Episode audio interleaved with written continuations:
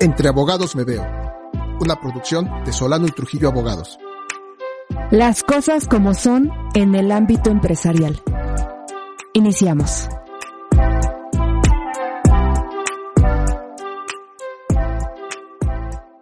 Qué fortuna la mía. Una emisión más de el podcast Entre Abogados Me Veo aquí en Solano y Trujillo Abogados. Es un gusto de hablar de cosas que nos salen del alma, que son producto de la experiencia, pero además ese, esa finalidad de ayuda me parece muy relevante en nuestra firma. Oswaldo, una vez más con la oportunidad de conversar. Muchas gracias. Así es, muchas gracias Elizabeth. Y amigos, nuevamente una sorpresa, estamos de bombo y platillos en esta emisión porque nos acompaña nuevamente nuestro amigo y querido colega Diego Guzmán. Diego, ¿qué le das al público que realmente ha estado insistente que quiere que te invitemos constantemente. Es más, has llegado el mensaje de que formes parte de este elenco. ¿Cómo ves? Ya, ya me lo voy a creer, Osvaldo Elizabeth. Muchas gracias por la invitación. Y pues nada, yo creo que es la autenticidad y la buena fe, la camaradería entre nosotros, la gran amistad que nos une y el ánimo de ayudar a todos sus clientes. Así es. Y yo agregaría algo muy importante que probablemente les pareció muy agradable y les cayó bien los tips que les dice la vez pasada en cuanto a las chicas, ¿no? Pero, pero bueno. creo que fue eso. Yo traigo más, ¿eh? Traigo más.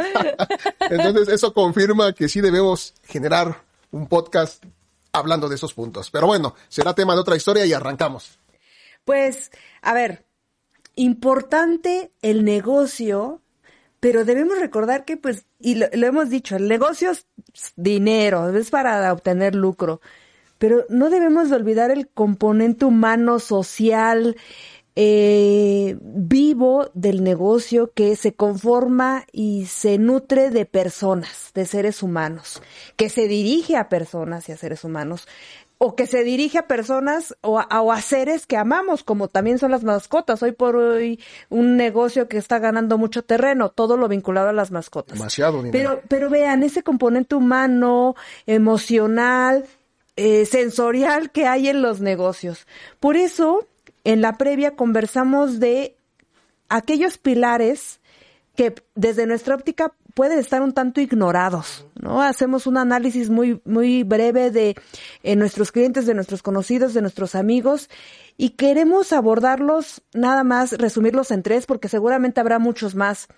Número uno, Diego Guzmán, bienvenido.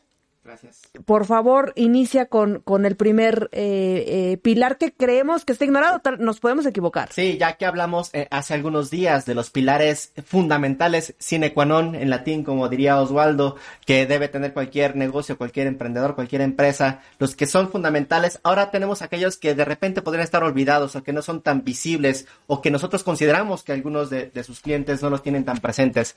El primero quizás sea la publicidad, ¿no? De repente uno piensa que es muy básico, pues eh, difundir, eh, hacer público, como bien lo dice la palabra, nuestro negocio, y, y es frecuentemente olvidado.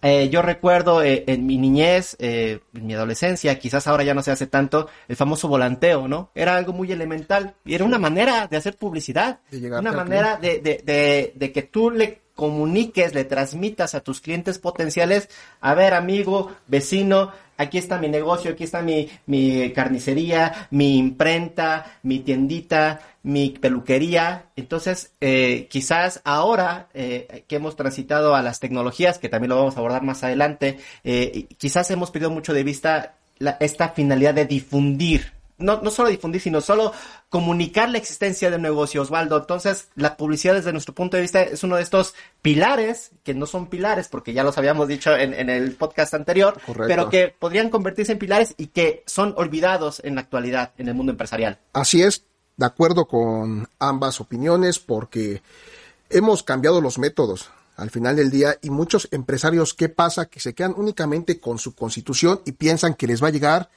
el negocio los clientes desde las distintas creencias que tengan del cielo o de otros lados como tal y pierdan de vista que ellos deben promocionar constantemente el producto que ofrecen, los servicios que ofrecen y por qué no también marcar la existencia de la propia empresa. Y comentabas del volanteo, que también yo lo recuerdo, por supuesto, pero también un aspecto también más importante que era el famoso tríptico, recordarán. Yo no lo tengo tan claro. ¿Será porque soy generaciones? Bueno, ahí, Yo nada más de redes sociales para acá. Claro, seguro. es que eres más, eres más joven, socia, por eso. ¿Tú, tú recuerdas la- las voceadas allá en Oaxaca, ¿no? Así se difunden los negocios en Sí, Oaxaca, de ¿cierto, hecho, falso? bien, de hecho, no es cierto. Eh, compartirles a nuestros escuchas que en mi tierra, en Villa de Sachila, los comerciantes van a la tiendita que tiene su megáfono y pagan un anuncio. Y yo cuando era niña iba a pagar el anuncio para cuando mi abuelo sacaba los biuses, que es una comida muy regional, muy oaxaqueña, para que lo, todo el pueblo se enterara que ya podía ir a comprar. Claro, tienes toda la razón. No, por eso no, me- no entendía mucho eso de los volantes. Sí, Yo soy eh, más de han de megáfono. decir nuestros amigos que nos escuchan, híjoles, nos hicieron regresar a nuestra niñez, ¿no? En ese entonces, cuando estaba muy de moda los comerciales también en televisión, que En realmente radio. se promocionaban en radio, ¿por qué no Y decirlo? actualmente ya no tanto, ¿eh? Porque ahora ya transitamos a la época de, de los streamings en el cual uno elige qué ver, a qué hora ver, ponerle pause y claramente sin comerciales. Adelantarle, claro, Así claro. es, entonces era un método, o sigue siendo más bien un método muy eficiente que tiene, tiene un objetivo muy claro, pues llegar al público que tenemos y reitero, darle a conocer quiénes somos, a qué aspiramos y sobre todo qué ofrecemos. Y de ahí llamar la atención de ese público y por supuesto nos identifique, nos posicione y empezar a celebrar negocios con nosotros. Expandirte, diversificarte, ¿por qué no? Y hablando de estas herramientas que tienen eh, a su alcance los empresarios y los emprendedores para difundir y para darse a conocer, para hacer publicidad, para acabar rápido, eh, ¿qué, qué, qué herramientas podrían tener, Elizabeth? Eh, además de el volanteo, ¿por qué no? Volver a lo básico, pues ahora mismo redes sociales, eh, anuncios, como comentaba Osvaldo, radio, televisión, pero ¿qué más? Eh, Hay, hay publicidad. A ver, ¿qué tal los influencers? Que también de repente ahora ya son este publicidad engañosa. Es o- un tema muy debatido, pero adelante. El tema publicidad se resume en que ahora sí que si tú no hablas, Dios no te escucha. Debes de Así es. hablar, debes de eh, darle voz a tu negocio, a tu producto, a tu servicio. ¿Y cómo lo vas a hacer? Pues me parece que un gran paso es identificar al público que al cual quieres llegar, porque no visual, no, no imagino que se contrate publicidad para vender cobijas en la Riviera Maya en la playa, ¿no? O sea, claro que se ha de, ha de haber una cierta necesidad, pero no tan no tan marcada como en los como en Toluca, por ejemplo, ¿no? Eh, entonces definir, bueno, número uno, por supuesto, ten- tomar conciencia que es un elemento que no no necesariamente es un gasto. ¿no? sino es una auténtica inversión porque da pie a que muchas personas te conozcan. Segundo, pues tener muy claro el, el público objetivo. De pronto tenemos muy claro nuestro negocio y, y tenemos ahí un, eh, no- nos sentimos como perdidos en cuál es nuestro público objetivo. Eso, eso nos lo, constantemente nos lo cuestionan los publicistas. Y una vez teniendo claros esos dos temas, eh, en mi opinión, pues dar paso hoy a, a la modernidad, a, a las cosas que hoy se tienen y que también tienen sus grandes ventajas. Y prueba de ello justo es nuestro podcast. Eh, nosotros al darnos cuenta de la necesidad que había en los empresarios, en los administradores, en los emprendedores, de, de allegarse de información útil, veraz, oportuna, pues in- iniciamos esto para que conozca el, mundo, conozca Solano y Trujillo y que nos conformamos eh, por abogados y que, que se note que ya estoy haciendo publicidad, señores. Así es, estamos aprovechando este espacio. Yo quisiera agregar un tercer punto que considero es de importancia y por supuesto, amigo empresario, empresaria que está escuchándonos, lo anoten y lo implementen. Conocer bien la zona geográfica en la cual vas a ofertar el producto. ¿Por qué? Sabemos que la mayor parte de la población, y es lo que nos vende el gobierno en sus speech, tienen acceso a Internet y a una computadora. Sin embargo, hay regiones del territorio mexicano las cuales carecen todavía de esa infraestructura. Por tanto, ahí sería evaluar y ver realmente si retomamos el famoso volanteo, si como decíamos al inicio, que si es verdad que en provincia uno escucha muchas veces que pagan los anuncios y están ahí en el, en el altavoz anunciando todos esos temas, entonces es conocer realmente la zona geográfica en la cual vas a hacer llegar tu producto.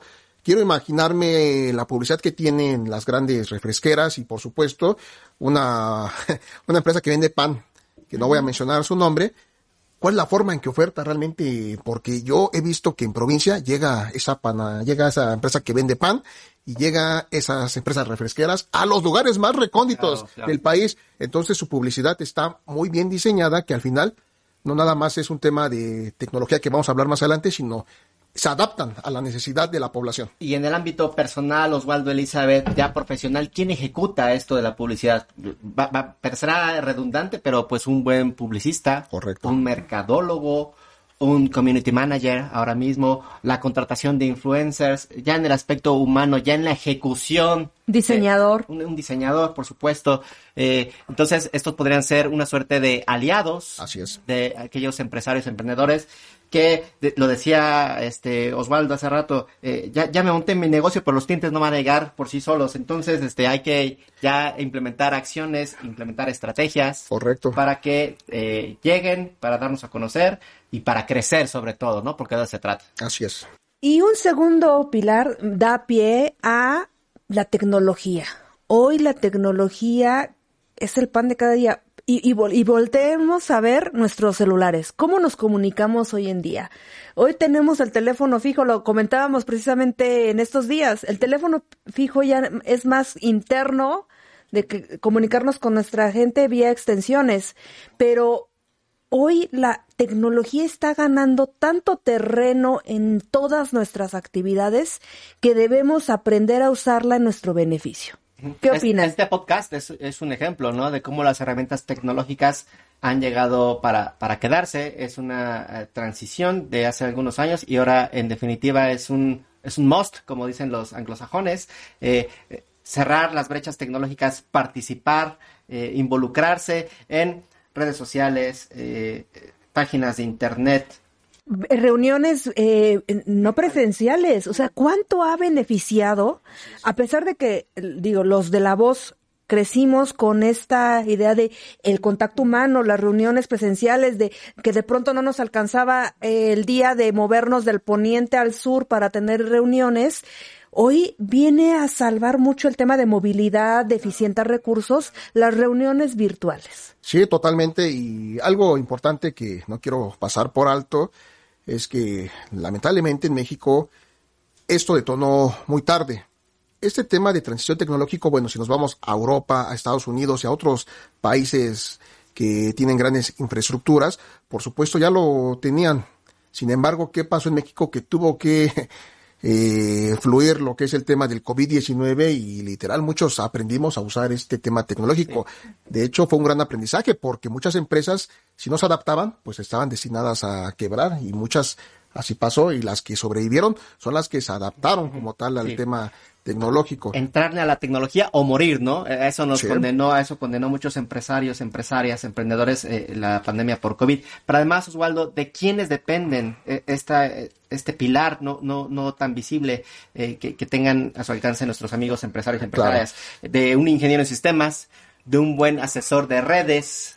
O que pueden ser ambos, o sea, al final... De una buena empresa de Internet. Así es porque vamos a partir eh, de, esa premisa que debe ir de lo interno hacia lo externo, porque necesitamos contar en la empresa con una infraestructura que permita tener ese medio de comunicación, ya sea que valores la instalación de una nube virtual que están muy de moda, o en su momento que instales servidores en tu empresa y que sí contrates un excelente paquete de internet que te lleve a, un buena, a una buena comunicación con el exterior posteriormente se van dando los casos, ya viene el tema externo, pues contratar una agencia posiblemente que se dedica al tema de contenido digital, ahorita que están muy de moda los famosos creadores de contenido youtuber, que lo dije hace unos minutos, que es un tema muy controvertido porque he conocido a muchos de ellos que abusan, ¿no? Que te hacen publicidad a cambio de recibir algún beneficio totalmente gratuito, ¿no? Sí. Entonces ahí es un tema que habría que valorar, pero también existe eh, Facebook, existe Twitter, existen plataformas que realmente, si no las aprovechas, pues no te vas a dar a conocer.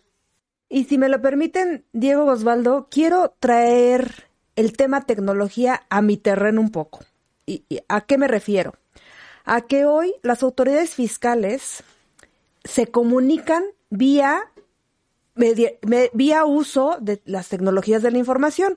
Hoy tenemos un buzón tributario que la mitad de la población, ya me parece que eh, más, más de la mitad ocupa ese buzón tributario y es mediante la creación de un correo electrónico, los comunicados vía ese correo electrónico y el número de celular. Es decir, también el tema institucional y el manejo oficial de nuestra actividad en el negocio se va moviendo ese terreno con mucha fuerza. Recordemos que el buzón tributario nace en una reforma en el 2014, 2014. ¿eh? ¿Qué pasó? Estábamos en mega prueba error. Si muchas cosas en México funcionan prueba error, el buzón tributario fue mega prueba error. ¿Qué pasó? Muchos empresarios nos fuimos al amparo, se dejó en stand-by ese tema y por eso prácticamente nadie usaba el buzón tributario, pero hoy ya, ya casi que es obligatorio porque además los juicios ya se están acabando. Entonces, e, el, la tecnología además verla como tu aliado estratégico, pero además como una obligación a la que debes de atender sí o sí. Y tienes dos alternativas, o dejar que fluya y ahí se va experimentando en el tema, o darle la seriedad que corresponde y contratar a los profesionales que comentamos. Así es, y interesante lo que comentas, Elizabeth, porque con lo que hemos escuchado, pues prácticamente no es un beneficio únicamente del sector privado, sino también el sector público, llámese gobierno o Estado, está evolucionando hacia ese tema. Ya lo platicabas, buzones eh, en línea, juicios en línea, todo en línea prácticamente. Es una evolución a la cual vamos a llegar y si tu empresa y por supuesto nosotros como abogados no nos adaptamos a ese cambio, pues vamos a quedar en el olvido. Oye, Elizabeth, aprovechando ahora que referiste que entrando a tu ámbito de, de actuación, de conocimiento, la tecnología también tiene un componente de inversión, invertir en equipos, invertir en un buen ordenador, en una buena impresora, en buenos cables de redes. ¿Qué nos puedes decir acerca de que efectivamente la tecnología se ha convertido en una obligación, en un imperativo para aquellos empresarios, emprendedores que quieran eh, convertirse en, exitosos, en, entrar a las grandes ligas?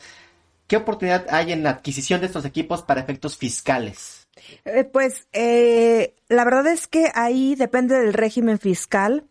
Eh, si estamos hablando de una persona moral, las tecnologías tienen una eh, inversión especial porque lamentablemente en el tema fiscal las inversiones son por porcentaje. Eso de pronto desincentiva un poco al empresario para consumirlo porque no lo puede eh, deducir de forma inmediata. Antes de la deducción de los costos, ¿no? Porque en definitiva son equipos que son costosos. Ajá, pero, pero sabes, yo pensaría que el costo mm, per se va más allá de cuánto te cuesta implementar toda esa infraestructura.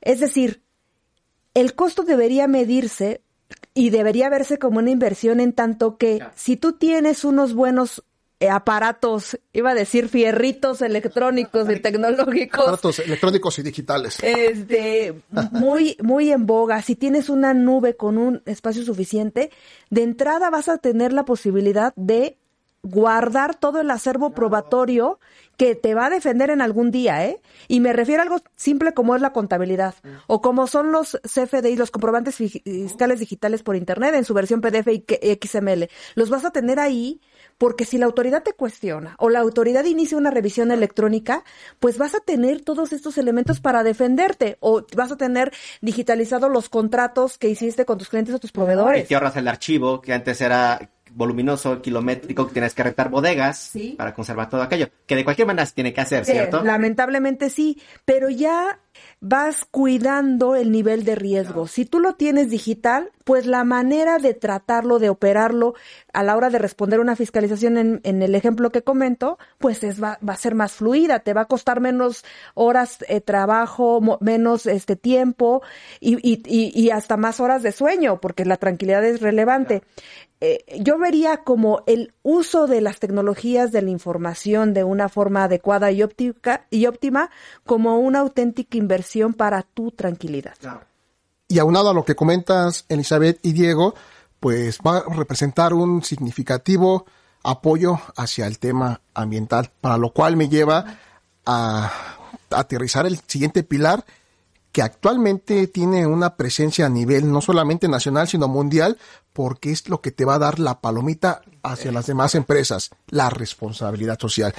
Y digo, nada más antes de que por favor nos ilustres con esos comentarios, Diego, verlo desde las dos ópticas, desde el empresario que oferta bienes y servicios y desde nosotros consumidores que recibimos con qué ojos esos bienes y servicios cuando van de la mano de una empresa responsablemente a nivel social. Me ha encantado cómo lo planteas, Elizabeth, porque en definitiva, eh, empresarios, emprendedores solo tienen la fortuna algunos, pero consumidores y consumidoras somos todos, ¿no? Por tanto, precisamente por eso el componente o el pilar no visible de la responsabilidad social eh, ha cobrado relevancia. Fíjense, platicábamos hace algunos días, también me invitó eh, el contador Pablo Sánchez para platicar de este mismo tema, cómo la historia ha, perfilado la necesidad de incorporar nuevas variables en la manera de hacer negocios, ¿no? Una variable de... Eh, responsabilidad ambiental en el sentido de ser más eficientes, cuidar los recursos naturales, no contaminar tanto, tener eh, maneras eficientes de gestionar nuestros residuos. Por otro lado, tener un compromiso comunitario, es decir, que nuestro negocio no solamente se dedique al lucro, sino también que de cierta manera genere empleo para mujeres, para personas indígenas, que eh, sembremos o cuidamos eh, las áreas verdes que tenemos a nuestro alrededor. En eso radica la responsabilidad social, que el empresario vaya más allá de su legítimo derecho de hacer lucro, sino que también tenga cierta empatía, cierta eh, oportunidad de contribuir a la comunidad y por comunidad puede verse en diferentes dimensiones. En, en la colonia, a los vecinos, a nuestra alcaldía, a nuestro municipio, a nuestro estado, a nuestro país o en definitiva en un nivel eh, mundial, pues a todo el planeta, ¿no? Porque la crisis ambiental es de todo el mundo. Excelente, claro, es un tema que da para más y yo sí pongo sobre la mesa que platiquemos sobre ese tema más a fondo para que nuestros amigos que nos están escuchando, pues en su momento también se lleven el panorama completo a qué se refiere con responsabilidad social, porque es interesante lo que comentas. Para mí es que el empresario dé un extra, dé un valor agregado a la sociedad y que de cierta manera le redistribuya todo aquello que le ha dado. Pero además, eh, la responsabilidad social es un ganar-ganar, Oswaldo, porque no solo la comunidad o, la colectividad va a, recibir ciertos beneficios por parte del empresario, de los emprendedores, sino que también a los, como decía Elizabeth, el empresario, el emprendedor va a, a, verse bien, a tener esta medallita o esta palomita que tú decías hace rato, genera empatía con los consumidores y en igualdad de circunstancias, tú, Elizabeth, que eres una consumidora responsable, tú, Oswaldo, que eres un consumidor no tan responsable, pero sí lo eres. consumidor excesivo. ¿qué, prefieres? ¿Un bien que sabes que es una empresa que eh, contamina mucho, que tiene empaques que no son biodegradables, que además no hace ninguna acción de eh, empatía con su comunidad, o aquella empresa que eh, cuida las áreas verdes, que tiene empaques eh, compostables, que incluso tiene esquemas de retornabilidad y que además tiene una fundación que da empleo a comunidades indígenas de la selva lecandona. ¿Cuál, ¿Cuál bien o servicio consumirías? Por supuesto, la respuesta es clara y te irías por todo. Exactamente. Claro, claro. E, en ese sentido, pues vemos que estos pilares de pronto no, o sea, parecieran que son casi que básicos, pero desde nuestra óptica lo que vemos es que de pronto están olvidados porque la humanidad, digo, no sé si solo los mexicanos, pero la humanidad eh, nos gusta como resentir, o sea, hasta que vemos un problema, hasta que hay una exigencia. Somos reactivos. Sí, que, que suponga un castigo, volteamos a verlo. Aquí vemos en el tema de la responsabilidad social como algo genuino, algo que debería nacer por, por el solo hecho de que es bueno en sí mismo. Me parece una gran discusión que seguro tiene muchas aristas. Nosotros como abogados lo visualizamos desde la óptica eh, jurídica, legal, empresarial, pero que eh, pues claramente tiene un componente mucho más allá que los negocios. Pues el tiempo es finito, se nos agota, nos gustaría seguir profundizando, conversando de estos temas, pero es oportuno dar pie a los siguientes eh, momentos aquí entre abogados me veo. Así es, hombre, Diego, como sabes, es un placer, un orgullo que estés aquí compartiendo con nosotros ese espacio y eres bienvenido cuando lo desees y a nuestros amigos y amigas escuchas nos pueden escribir a nuestras redes sociales, a nuestro Instagram, a nuestra página de internet www.soladotrujillo.com.mx y por qué no, pues estamos a sus órdenes. Muchas gracias Oswaldo Elizabeth, para mí es un honor, un, un, gusto estar con ustedes, siempre que mis responsabilidades públicas me lo permitan, aquí estaré con ustedes. Excelente. Gracias, Muchas gracias, hasta la próxima. Hasta luego.